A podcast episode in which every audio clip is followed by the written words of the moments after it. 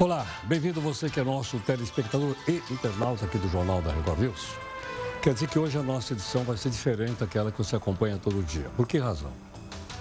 Vamos ter um debate. É que nesta quinta-feira entrou em vigor a lei anticrime sem a implementação do chamado juiz de garantias. Bom, e por que, que não implementou?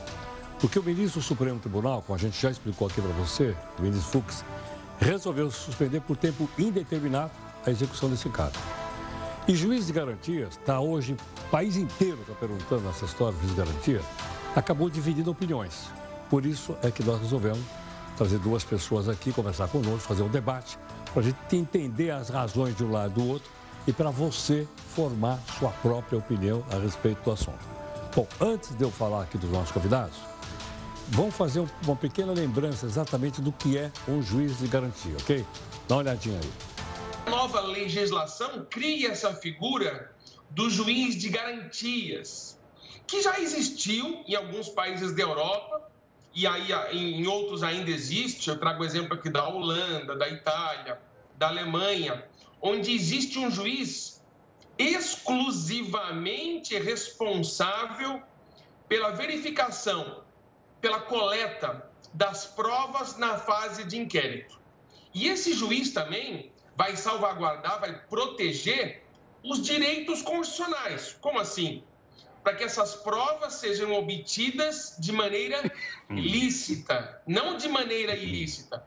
Esse é o papel do juiz das garantias. Bom, então eu posso entender que eu vou ter dois juízes no mesmo processo? Nós teremos dois juízes. Um juiz de garantias e outro juiz de instrução. Esse juiz de instrução e julgamento, ele vai atuar quando?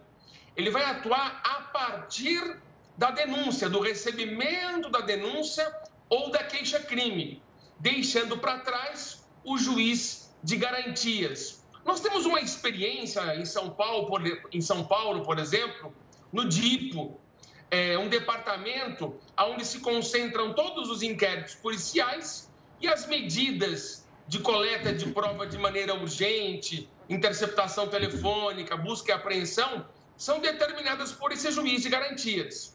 Uma vez recebida a denúncia ou a queixa, passa para o juiz de instrução.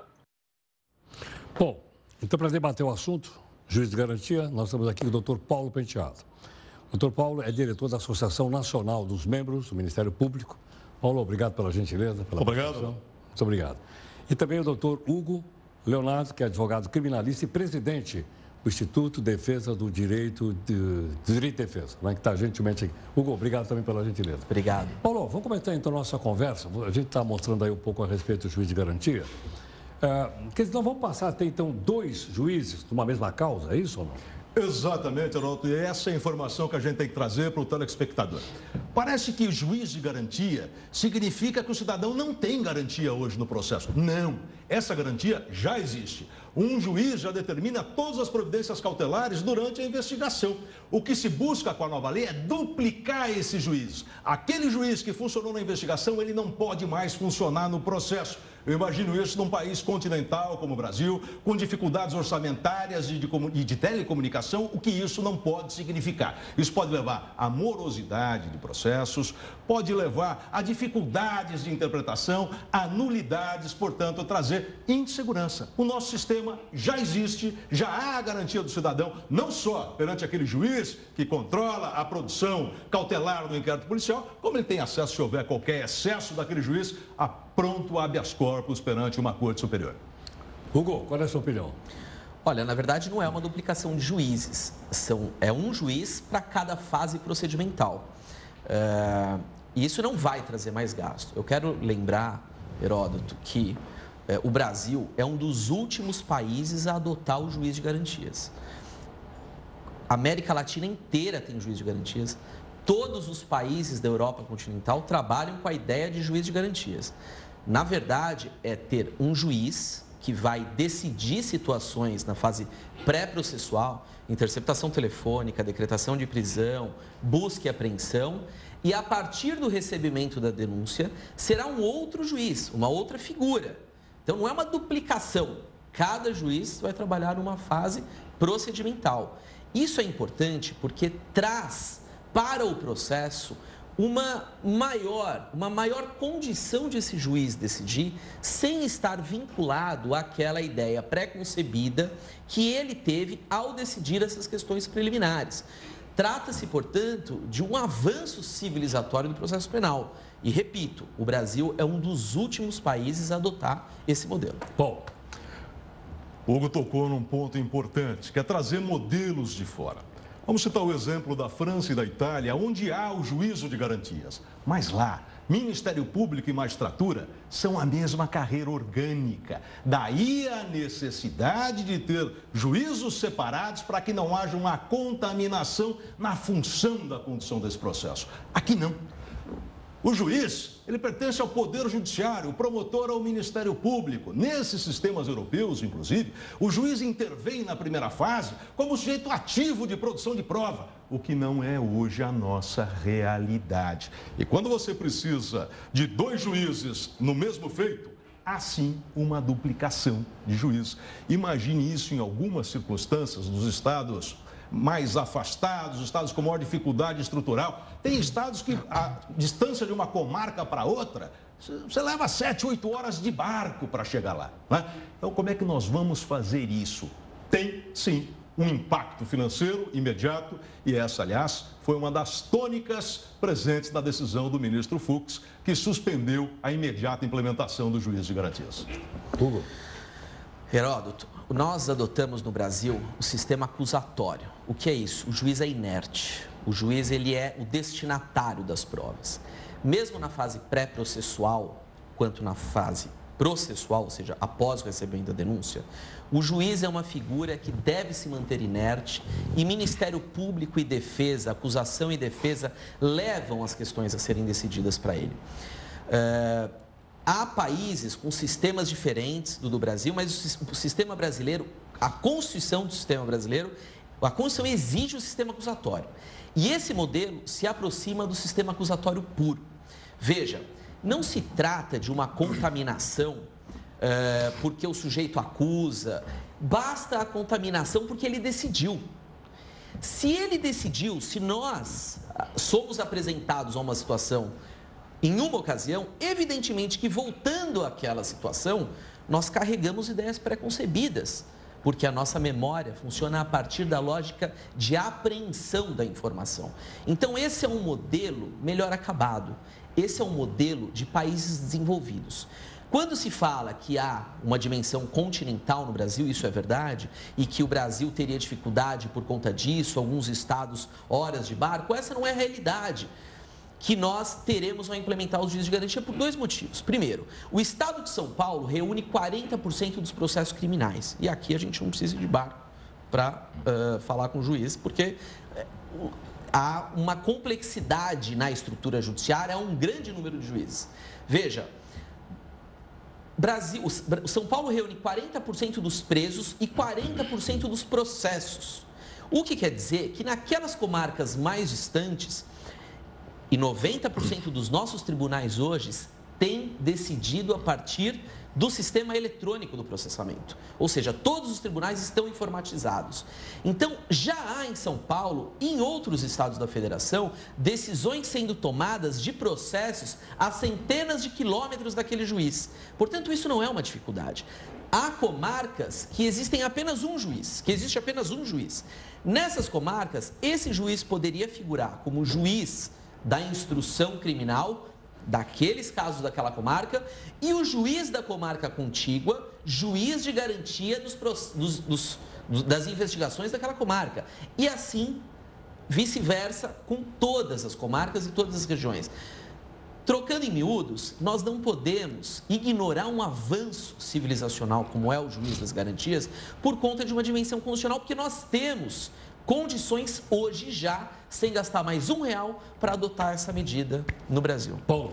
Na verdade, gasta. Existe o processo eletrônico, o Brasil ainda não é totalmente integrado por um processo eletrônico com plena comunicação interna, mas você tem lá interfaces nesses sistemas eletrônicos. Né? Quando você vai aumentar a carga de comunicação eletrônica, você precisa redimensionar isso. E essa redimensão vai implicar, sem dúvida, num custo efetivo. Mas acho que a questão não é só sobre esse espectro de forma precisamos ver também o conteúdo. Nós estamos partindo de um pressuposto que o juiz que decidiu uma medida cautelar, ele vai se contaminar por aquela decisão e assim preconceber o mérito. Não, isso não existe. Ah, eu sou em 25 anos de Ministério Público, inúmeros processos medidas cautelares serem tomadas, decisão A ou decisão B, e o juiz, por exemplo, o juiz determina uma medida cautelar em detrimento do investigado. E esse mesmo juiz, ao término do processo, ele absolve aquela pessoa. O juiz é sim um agente processual equidistante às partes. Ele não vai se contaminar por aquilo que ele viu lá atrás. E aí? Contamina ou não? Heródoto, é, somos todos humanos e os juízes também. É, ter dois juízes é uma espécie de freio e contrapeso do sistema processual penal. É, o sistema processual penal lida com aquelas coisas mais graves, que é a imposição de penas, crimes é, com penas altas, é, aniquilação é, de direitos e garantias individuais. Quer dizer, não se trata de saber se um juiz vai é, se, se contaminar ou não se contaminar, se um juiz é menos sério ou mais sério. Não é disso que se trata.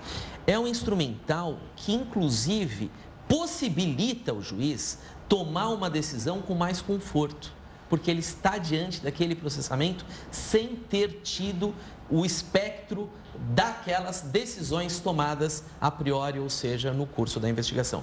Trata-se de um conforto para o juiz, ao decidir na instrução criminal, ter um primeiro olhar para aquela causa, a partir de elementos eh, colhidos por outro juiz, decididos por outro juiz. E somos todos humanos, essa contaminação, quando vemos duas, três, quatro vezes a mesma matéria, ela é natural. Temos um procedimento bifásico, que é a fase pré-processual e a fase processual que vigora o contraditório, a ampla defesa, e é aí que são produzidas as provas que podem absolver ou condenar o indivíduo. É ali que o juiz deve manter o seu critério de imparcialidade como humano que é, íntegro, e esse mecanismo possibilita essa isenção, essa imparcialidade do magistrado. Agora, Paulo, com dois juízes, esse processo vai andar na mesma velocidade ou ele pode ser muito mais moroso do que ele já é? O ministro Fux ele cita um estudo de direito econômico na decisão dele, que aponta que o juizado de garantias não só traz um impacto econômico, mas também traz um impacto na velocidade do processo. E essa métrica é simples. Veja, primeiro, eu entendo que o juiz não vai se contaminar com aquilo que ele viu, mas ele viu aquele processo. Ele tomou conhecimento de uma série de provas daquele processo. Ele já sabe aquilo quando ele vai tomar a decisão final dele, valorando todas as provas do processo. Um novo juiz vai ter que reestudar tudo aquilo que estava posto, que foi produzido em termos de medidas cautelares. Quer dizer, só isso já demanda um tempo a maior. Eu tenho certeza, Heródoto, isso vai implicar, sim, numa demora na prestação jurisdicional. Nós somos uma justiça célere, uma justiça ágil, que traga a garantia para o cidadão que está sendo julgado, mas que também traga uma satisfação para a sociedade do processo terminar bem e rápido. E aí, Hugo? Heródoto, eu discordo absolutamente pelo simples, pelo simples motivo de que o juiz, isso inclusive já está no nosso Código de Processo Penal, ele não pode condenar um sujeito com elementos exclusivamente da fase do inquérito policial. É no curso do contraditório, é no curso da persecução criminal em que as provas são colhidas e nós temos uma coisa chamada princípio da identidade física do juiz, que é justamente aquele juiz que colhe as provas no curso da instrução, é ele que vai sentenciar. Então é esse juiz que terá contato com as provas. Ele não vai ter que reexaminar porque é ele que vai colher as provas. Quer dizer, as provas estarão diante dos seus olhos.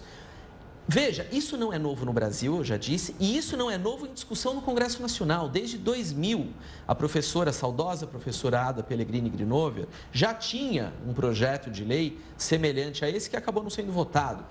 Vários estudiosos, vários grandes processualistas brasileiros, Geraldo Prado, Auri Lopes Júnior. Em 2001, Auri Lopes Júnior eh, defendia a tese muito mais audaciosa do que a criação do juiz de garantia, que é a exclusão física dos autos do inquérito policial. Quer dizer, você aponta a autoria para um sujeito, a materialidade, inicia um processo e a partir de então você aniquila tudo que foi colhido na, frase, na fase pré-processual. Essa legislação ela é mais, ela é mais é, é, confortável, ela é mais soft, ela não prega a exclusão física dos autos do inquérito. Ela simplesmente diz o seguinte: troca-se o magistrado, modifica-se a, a recepção dessa prova. Digo, prova que vai ser colhida no curso da instrução processual, com promotor de justiça, defensor e o magistrado destinatário dessas provas. Portanto, ele não vai ter que fazer um reestudo, porque é ele que vai ser o destinatário primeiro da produção dessas provas na fase processual. Agora, Paulo, o ministro Sérgio Moro é, comemorou o fato do ministro Fux ter suspenso, então, a imediata aplicação dessa, dessa lei, que é uma lei, né, é, do juiz é, de garantias. Por que razão? O que o levou a fazer isso? Pronto. O pacote tinha uma série de medidas importantes para o combate à criminalidade. E essa alteração foi feita no plenário da Câmara dos Deputados, já no final do processo legislativo. Eu vou dar um exemplo, esse exemplo iria acontecer se não fosse a decisão do ministro Fux. O juiz que funciona na primeira fase, ele não poderia funcionar na segunda fase. Muito bem. A norma processual, ela tem vigência imediata. Aquele juiz que prorrogou prazo do inquérito policial, que determinou a interceptação telefônica, que determinou a busca e a apreensão na fase pré-processual, mas já era o presidente do processo, ele não poderia mais seguir julgando aquele processo. Veja, imediatamente todos os juízes que participaram daquilo, nas, daquela fase, nos inquéritos da sua vara, teriam que remeter esses processos para outro juiz. Isso ia criar um tumulto processual enorme. Aliás, esse foi um dos pontos muito bem analisados pelo ministro Fux na sua decisão. Quero crer que esse seja um dos motivos que levou à comemoração do ministro Sérgio Moro, que é o autor do projeto e não colocou nesse projeto a previsão do juízo de garantias. E aí, Hugo? Uh, aliás, uh, o pacote anticrime, de anticrime não tinha nada. Né? Havia ali recrudescimento penal, aumento de pena, aumento do rigor do estado punitivo, mas não havia um incremento das polícias, não havia uma inteligência de investigação, mas esse não é o assunto aqui. Uh, não haveria problema nenhum, e de fato a norma processual penal ela passa a vigorar a partir do final da vacatio legis, que é aquele período em que a norma ela deve ser interpretada e acomodada pelos tribunais, pelos juízes, ela deveria vigorar hoje, dia 23, não fosse a decisão primeiro do ministro Dias Toffoli e agora essa decisão do ministro Luiz Fux. Aliás, é importante dizer que, na minha opinião, ambas as decisões são ilegítimas, porque elas tratam de... É, as, as, essas ações, elas discutem a constitucionalidade do tema e, no entanto, é, suspendeu-se a eficácia da lei por conta da ausência de possibilidade de readequação dos tribunais para que essa lei entrasse em vigor. Quando, na verdade, a medida liminar ela deve, ela deve fazer ela deve fazer coro com o pedido do mérito, ou seja, só poderia ser dada uma liminar na medida em que houvesse uma necessidade de melhor aclarar qual seria a inconstitucionalidade aventada no pano de fundo. Mas tudo bem. Hoje já seria possível ter se implementado os juízes de garantia. E quando se fala assim, poxa, então todos os juízes teriam que deixar essas, investigação, essas investigações? Sim, trocar de juiz. Quer dizer, nós não estamos falando que os juízes eh, não estarão mais decidindo. Ora, bolas, trata-se de um outro juiz, igualmente magistrado, igualmente preparado, para decidir simplesmente questões que ele deve decidir por ele, por, por ele ser competente naquele momento. A impressão que se passa é que ou há uma duplicação e um dobro de gastos, ou que a gente está tratando de uma legislação que vai trazer impunidade. Muito ao contrário. E no que você é, mencionou da velocidade, nós temos em São Paulo um modelo, que é um modelo que eu critico, porque os juízes não são titularizados, são juízes indicados pela cúpula do tribunal, e eu acho que isso está errado. Uh, mas, se fossem juízes titulares, Esse exemplo em São Paulo, que é o Departamento de Inquéritos Policiais, já demonstra, já demonstra que a velocidade dos inquéritos em São Paulo é. É absurda. Os inquéritos tramitam de forma muito célere. E é um modelo que é o juiz de garantias em São Paulo. Ou seja, os juízes do Departamento de Inquéritos Policiais decidem as matérias cautelares e depois, havendo uma denúncia, esses processos são distribuídos para as varas criminais e terão outros juízes. Esse modelo funciona e muito bem. Nós temos muita celeridade no DIP. Aliás, vai aumentar a celeridade, porque cria-se uma estrutura como é o DIPO, repito, com juízes titulares e haverá um modelo, um trâmite muito mais eficaz do que nas varas criminais, em que não há necessidade de ficar levando os autos para a delegacia. E agora, como eu já mencionei, tudo isso tramita eletronicamente. Paulo, e aí? O DIPO, ele é um departamento do Poder Judiciário que existe só na capital. São Na Paulo são. 300 e tantas comarcas só na capital. Criar DIPOS significa criar estruturas. Os juízes do DIPO trabalham só no DIPO. né? Mas, tirada essa questão, gostaria de voltar a um ponto importante. É, eu discordo, Hugo.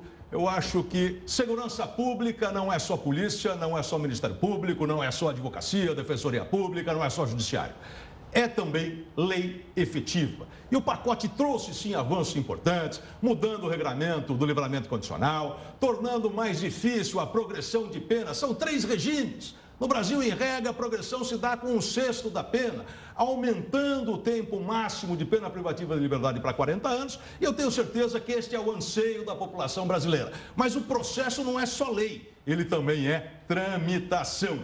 E nós não pretendemos que haja uma tramitação mais demorada. Concluindo, Heródoto, dizer que esse modelo contaminou as provas, dizer que contaminou o juiz, que não é o modelo ideal, significa tudo aquilo que foi feito até hoje estaria conceitualmente errado. E não creio que essa seja uma verdade absoluta ou universal. Hugo, posso entender então que nesse caso a Lava Jato não teria ido à frente? Heródoto, antes eu quero voltar a essa última argumentação, que ela é sintomática, e já vou responder a sua pergunta. Não significa que o que fizemos estava errado. Significa que a nova lei aprimorou um sistema existente. É o mesmo exemplo que eu dou quando há um novo tratamento para uma doença. Quer dizer que o que faziam naquele momento estava errado? Não. Era a verdade, era o teste de eficácia que existia naquele momento. E você, historiador que é, sabe o que nós tomamos cuidado na historiografia com a palavra chamada anacronismo, que é justamente não olhar para o passado com os olhos de hoje. Então não estava errado, estava correto, era a norma que vigia. Hoje tem outra norma, mais eficaz, mais moderna e muito mais aprimorada, como os países europeus e todos os países latino-americanos utilizam. É, Eu não gosto muito de usar a Lava Jato como exemplo, porque a Lava Jato é um universo muito reduzido. A Lava Jato tem aproximadamente 300 presos, 300 acusados, 300 réus. Nós estamos com um sistema penitenciário no Brasil de mais de 800 mil pessoas presas, Heródoto. Então, adotar como modelo para decidir isso ou aquilo a Lava Jato não faz bem para o sistema, porque ela é um ponto fora da curva em termos daquilo que é de desigualdade social, aquilo que é a nossa malha penal e o nosso direito penal absolutamente inflado para os nossos conflitos sociais. Mas eu não sei se a Lava Jato não seria. A Lava Jato foi muito bem. A Lava Jato foi muito bem com a lei existente. Quer dizer, a Lava Jato funcionou bem com as leis que existiam. Então, mais uma vez, esse não é um argumento de que precisaria se modificar o sistema para aumentar penas, como propôs o ministro Sérgio Moro, porque a Lava Jato funcionou. Quer dizer, eu não acho a Lava Jato um modelo, eu acho que a gente precisa pensar na grande, nos milhares de cidadãos brasileiros, nos 800 mil presos e no fato de o Brasil ocupar a terceira maior população carcerária do mundo e isso nos envergonha, Heródoto. Agora, só uma coisa que eu fiquei confuso. Você falou, o Brasil tem a terceira população carcerária do mundo.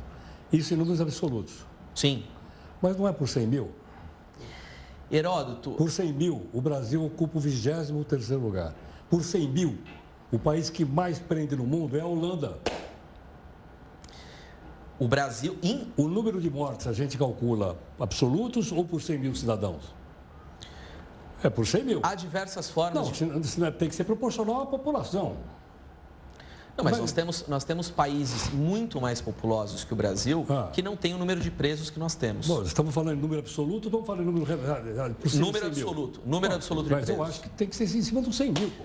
Tudo bem. Porque a população mas... dos países são diferentes, aí não dá para comparar um país com outro. Mas que seja, que seja, que seja uma comparação por 100 mil habitantes. Ah. O Brasil é um modelo ultrapassado, é um modelo inchado na sua população carcerária e nós temos, hoje se diz, o preso progride de regime depois de um sexto vai ver no cárcere quem progride de regime com cesto de pena. Nós temos, eu fui conselheiro nacional de política criminal e penitenciária e conheci estabelecimentos prisionais do Brasil todo. Você vê presos tirando, como eles dizem, cumprindo a pena ponta a ponta no regime fechado, Heródoto. Nós temos mais de 20, 30 presos por cela, onde ali deveriam caber oito pessoas. Quer dizer, há uma coisa de a gente pô, parar de olhar para a lei, que é ideal. A nossa lei de execução penal é bastante boa mas ela não é a prática do sistema penitenciário. Então a gente precisa olhar, Heródoto, para o que está acontecendo no dia a dia, para o que está acontecendo, quem são as pessoas que estão indo presas, quem é o traficante que está inflando esse cárcere. São pessoas jovens, negras, pobres, não são os grandes traficantes. São essas pessoas que cometem crimes sem violência que estão lotando os nossos cárceres. Isso é uma vergonha. Não é dessa forma que a gente vai lidar com as desigualdades sociais e com a diminuição do conflito social que leva eh, os conflitos todos ao, ao, direito penal e a essa punição gerando um esgarçamento do tecido social. Paulo. Eu tenho uma visão diferente, era de se esperar. Né? Eu fiz uma pesquisa uma vez, era há uns 10, 12 anos atrás, mas em síntese é o seguinte. É, considerado o número de roubos existentes no estado de São Paulo e o número de efetivas condenações, nós teríamos que 4,9% dos roubos levariam uma condenação. Se usássemos, na verdade, o percentual que estima a subnotificação de crimes, nós teríamos 1,7% de condenação em caso de roubo. E para o réu cumprir, se tanto, 16% da pena, que é aquele tempo que ele leva para ir para o semiaberto, se ele já não viesse no semiaberto. O que significa isso? Um sistema né, que pune 1,7% dos autores do crime e a punição efetiva é 16% daquela pena. Posso fazer uma brincadeira? Imagine se o Estado falasse para o cidadão: olha, você pode sonegar imposto à vontade você tem 1,7% de ser pego, e se for pego, você vai pagar só 16% do seu imposto. Qualquer país do mundo quebrado. Essa é a nossa realidade penal, por isso que o Brasil hoje é um dos países mais violentos do mundo. Bom, para concluir então, por favor, Hugo. Olha, é, é um modelo novo, é um modelo que eu repito, não é nenhum protagonismo do país. Nós devemos aceitar modelos novos de legislação penal, porque isso é um direito e uma garantia do cidadão. Isso não vai gerar um centavo a mais de gasto para os cofres públicos. Nós temos muitos juízes, muitos promotores e estrutura é, já completamente é, virtualizada, ou seja, tramitando em processos eletrônicos, de modo a permitir que esse modelo seja aplicado prontamente.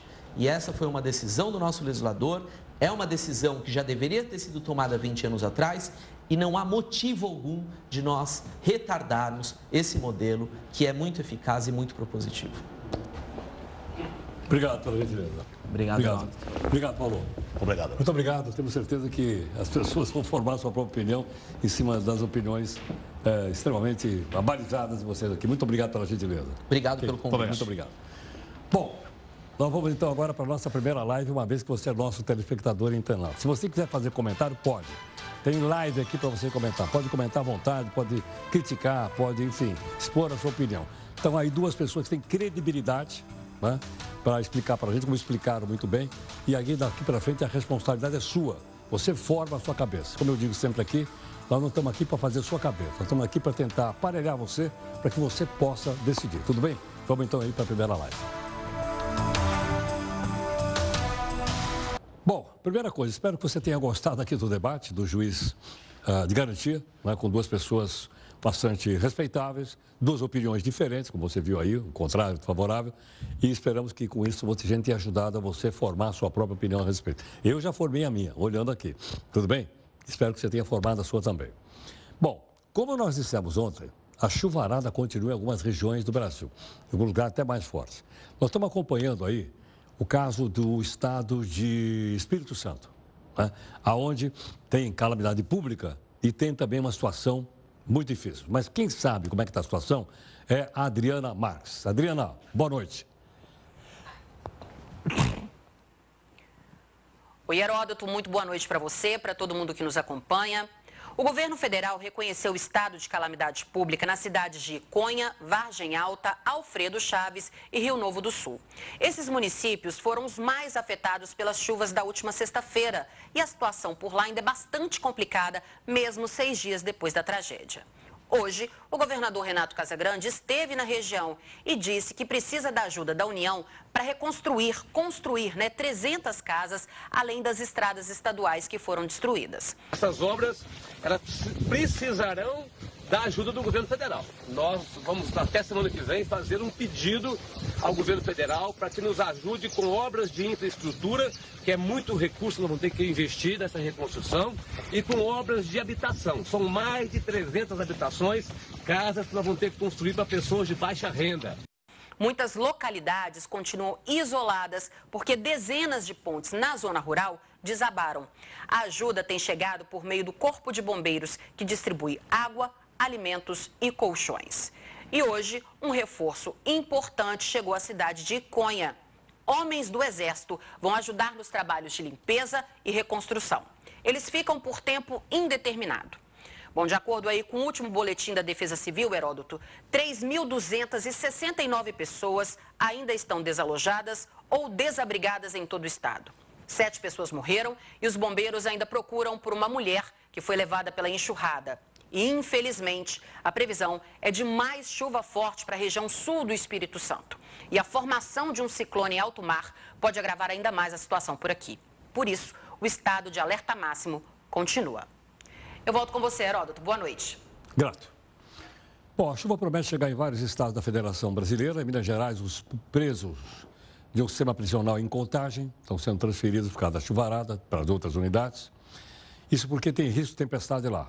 E a medida foi tomada pela Secretaria de Segurança Pública Local. A previsão é que chova, eu não sei exatamente, vai chover 100 milímetros. O que é 100 milímetros? Ô Luizão, o que é 100 milímetros de chuva? 100 milímetros de chuva, eu não tenho ideia, né? mas é que passam os dados para a gente. Vai chover 100 milímetros. Não, não faço ideia do que seja isso, mas deve ser uma chuvarada forte em vários pontos de Minas Gerais. Bom, olha, parecia um filme de gangsters. Os federais prendiam os fabricantes clandestinos de bebida, tá certo? Isso foi há mais de 100 anos. Porque tinha uma lei que proibia vender bebida alcoólica, mas não no Brasil, nos Estados Unidos. Ok ou não? Você vai conhecer essa história aqui no texto da Camila Negrão. Você consegue imaginar que há 100 anos essas cenas praticamente não existiam nos Estados Unidos? Uma lei de 1919 proibia a produção e a venda de todos os tipos de álcool no país, desde que elas tivessem mais de meio por cento de teor alcoólico. A legislação não durou muito, foram um pouco mais de 13 anos, mas foi suficiente para causar impactos na economia e na sociedade do país. Lideranças religiosas estavam por trás da medida. A justificativa era o impacto do álcool nas famílias, a degeneração social e o papel que as bebidas desempenhavam nas comunidades de imigrantes.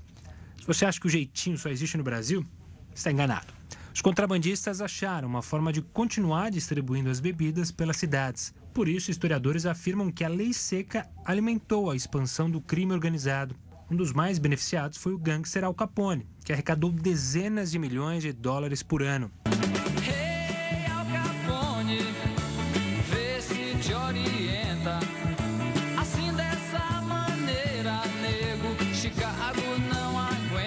Um dos bares mais antigos de Nova York, o McSorley's Old Ale House, nunca fechou durante o período em que a legislação vigorou.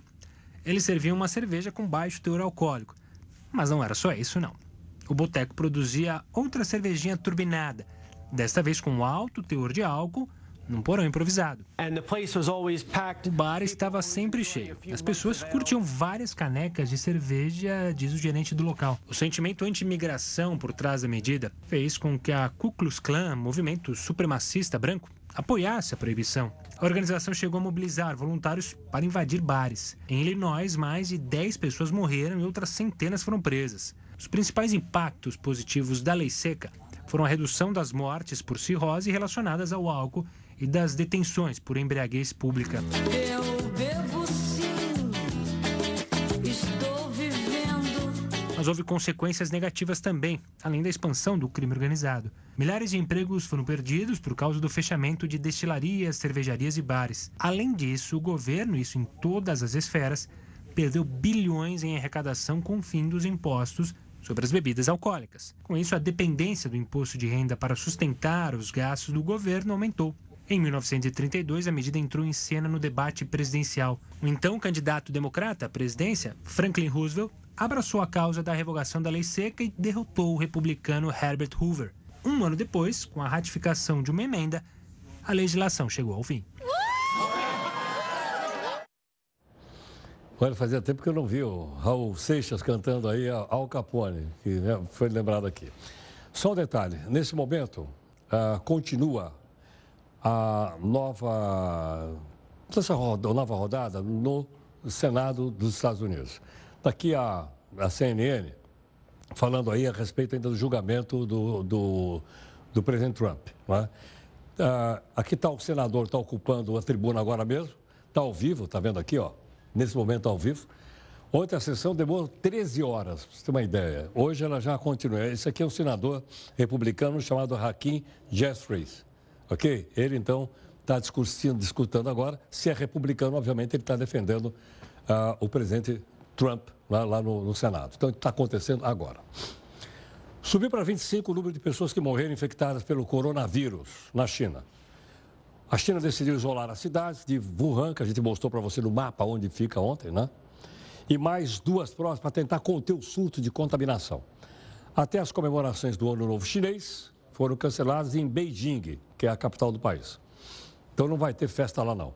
São mais de 800 casos de contaminação em nove países.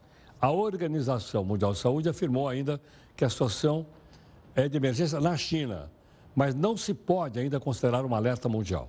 A origem da doença ainda não foi determinada. Há várias hipóteses aí, já vi umas coisas é, bastante é, diferentes. Hoje eu vi uma história dizendo que era, foi uma sopa de morcego que teria provocado o vírus. Já, você já comeu sopa de morcego? Pois é, mas na China não tem sopa de morcego. Né? Outros que eu vi em outros, em outros lugares diziam que não, eles criam cobra também para fazer sopa, que uma dessas cobras é que teria feito a, a, propagação do vírus. Mas eu acho que por enquanto isso tudo é bastante, como é que eu vou dizer para você, bastante uh, imaginação, ok? Bom, outro detalhe. A arrecadação federal ano passado, só federal, hein? Ela foi a maior em cinco anos. O valor passou de um trilhão e meio de reais, de acordo com a Receita Federal. Mas quando a gente mostra para você que o impostômetro, a gente fala do governo federal, estadual e prefeitura, a soma dos três. Aliás, é uma tradição aqui nosso do jornal. Ó, nós voltamos de novo com o impostômetro esse ano. Né? A gente não esquece do danado. Então, o impostômetro começou no dia 1 de, de janeiro. Hoje nós estamos no dia 23, está aqui, ó. Então, em 23 dias, nós já pagamos 198 bilhões e meio de reais de imposto. Em 23 dias. Quando chegar no 30 lá, a gente vai ver quanto a gente arrecadou de imposto. Aqui, perdão, é o imposto federal, estadual e municipal, ok? Para a gente não perder, porque tudo sai dessa grana aí, tudo sai do nosso bolso. Então a gente precisa ficar de olho. Vamos aqui para a nossa segunda live, para você opinar também da separação do Ministério da Justiça do Ministério da Segurança Pública. Vamos lá? Bom, o vice-presidente Mourão, aliás, é o seguinte, ele é vice em função de presidente, porque o presidente Bolsonaro se mandou para a Índia. Certo ou não?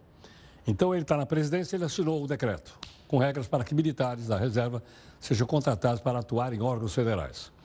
Essa é uma das medidas anunciadas pelo governo para reforçar o atendimento das agências do INSS e tentar reduzir a demora da liberação de benefícios como aposentadoria. Como você sabe, tem um monte de gente na fila. Aliás, nós tentamos ontem falar com o presidente do INSS, mas ele estava ocupado, não quis falar, não comigo, com vocês. Aí nós pegamos o secretário do INSS, também não podia falar, porque ele estava ocupado, não queria falar conosco, com vocês. Aí eles mandaram uma notinha. Uma notinha, por notinha, acabei de dar agora. No Fórum Econômico Mundial, em Davos, na Suíça, o ministro da Economia, Paulo Guedes, afirmou que o governo está estudando a criação do imposto que vai tributar bebida alcoólica, cigarros e produtos com açúcar, como refrigerante e chocolate. A ideia é desestimular o consumo de produtos que prejudicam a saúde né? e aproveitar a reforma tributária para fazer essa mudança. Só um detalhe, eu não me lembro agora de cor. O cigarro já não é tributado violentamente? Quanto vai? Acho que uns 80%. Então, assim, não está bem explicada essa história do Paulo Guedes, não. Porque, olha, é, bebida, é, é, eu não sei quanto, mas é pesado, principalmente bebida alcoólica. O cigarro, 80%. Então, como é que é essa história? Fica meio confuso. Não, é? Você diz, não, ele vai, querer tributar, por exemplo, produtos uh, refrigerantes. Tudo bem, né? porque ele está baixo, vai colocar mais para cima. Agora, aí os outros já estão. E, aliás, há quem diga o seguinte, quanto mais você tributa o cigarro, mais é contrabandeado do Paraguai. Você acha na periferia aí, é não é? Pacote de cigarro paraguaio baratinho. Então precisa, precisa, precisa cobrar imposto, claro, mas precisa ficar duro para impedir o contrabando do cigarro. Bom, o autoproclamado presidente da Venezuela, o senhor Juan Guaidó, aproveitou o discurso que ele fez em Davos, lá, já explicou para você, para pedir ajuda aos líderes mundiais para ser reconhecido como presidente da Venezuela. Ele disse que o país não vai conseguir lutar sozinho contra o que ele chama de ditadura do Nicolás Maduro.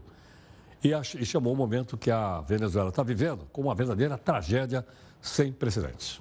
Ok? No ano passado, o número de nascimentos da China, a gente está falando muito da China, o número de nascimentos atingiu o menor nível desde 1949. 49 foi o ano que a China se tornou um país comunista sob a liderança do Mao Zedong, também conhecido com o pseudônimo de O Timoneiro. Os dados sobre natalidade preocupam principalmente a economia do país. Por quê?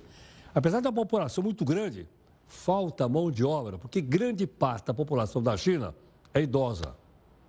Mas para a gente poder entender melhor isso, que é uma coisa que aparentemente dá uma confusão, dá uma olhadinha aqui no texto da Maris Almeida. É curioso que um país que tem mais de 1 bilhão e 300 milhões de habitantes sinta falta de mão de obra. Mesmo com os esforços da China, a taxa de natalidade não tem sido animadora.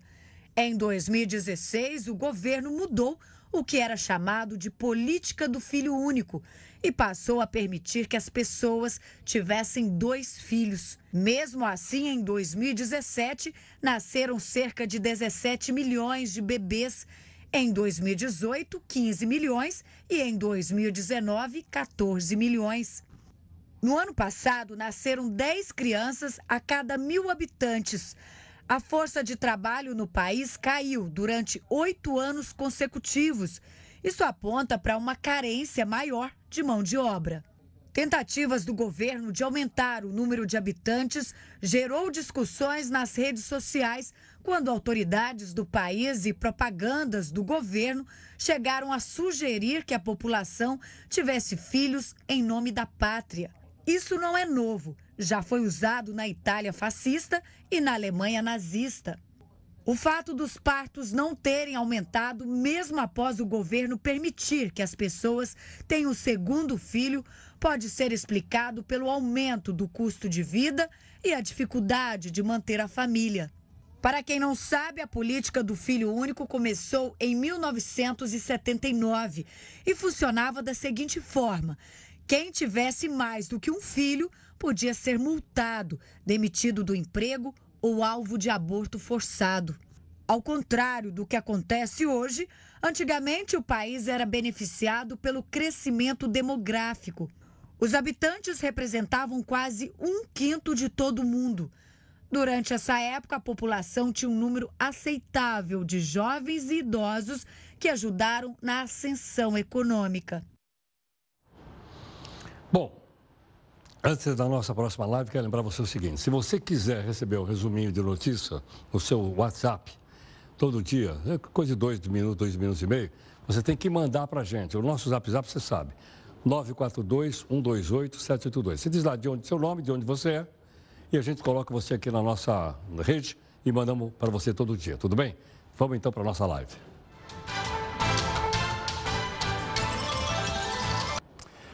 Porto de Santos registrou um recorde de movimentação de carga no ano passado. Foram mais de 134 milhões de toneladas. Carga para burro. A carga mensal também bateu recorde em julho e outubro. A empresa que administra o porto explicou que o aumento da movimentação foi provocada por medidas que aumentaram a produtividade, como, por exemplo, redução de filas de navios para atracar no porto e também de caminhão do lado de fora, que chegava inclusive a atrapalhar as estradas que dão acesso aqui ao litoral em São Paulo. Bom, vamos dar uma olhadinha então aqui nas notícias mais importantes do nosso jornal. Vamos lá. Bolsonaro avalia se pode ou não separar o Ministério da Justiça de um lado e o Ministério da Segurança Pública de outro. Hoje, os dois são comandados pelo ministro Sérgio Moro. O governo federal decreta estado de calamidade pública no Espírito Santo por causa da chuvarada. O presidente Trump põe as barbas de molho. O Senado americano avança no processo de impeachment. Bolsonaro está a caminho da Índia e deve chegar nesta sexta-feira para acordos comerciais. Dá uma olhadinha nessa imagem aí. É um alerta para a galera que gosta de pegar uma onda. Dá uma olhada no amiguinho aí do, do pessoal do surf. O Porto de Santos bate recorde de movimentação de mercadorias no ano passado. Sinal de crescimento da economia. Os gigantes do automobilismo, a Ford e a GM, perdem a liderança de fabricação de carro que eles mantinham desde os tempos do Carlisto, do Charlie Chaplin. Agora é a Tesla que está na parada. A seleção brasileira, com síndrome de Down, faz uma vaquinha para defender um título que vai ser disputado na Turquia.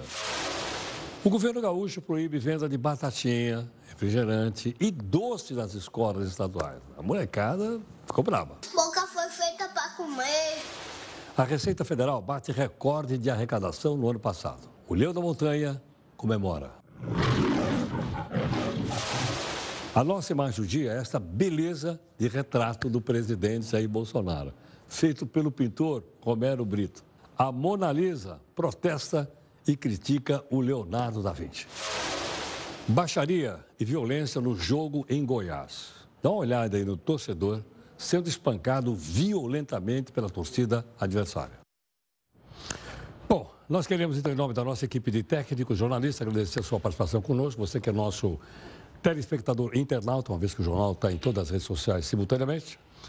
E você pode, então, participar da nossa live, que começa daqui a pouquinho, aqui no nosso Jornal da Record News, ok?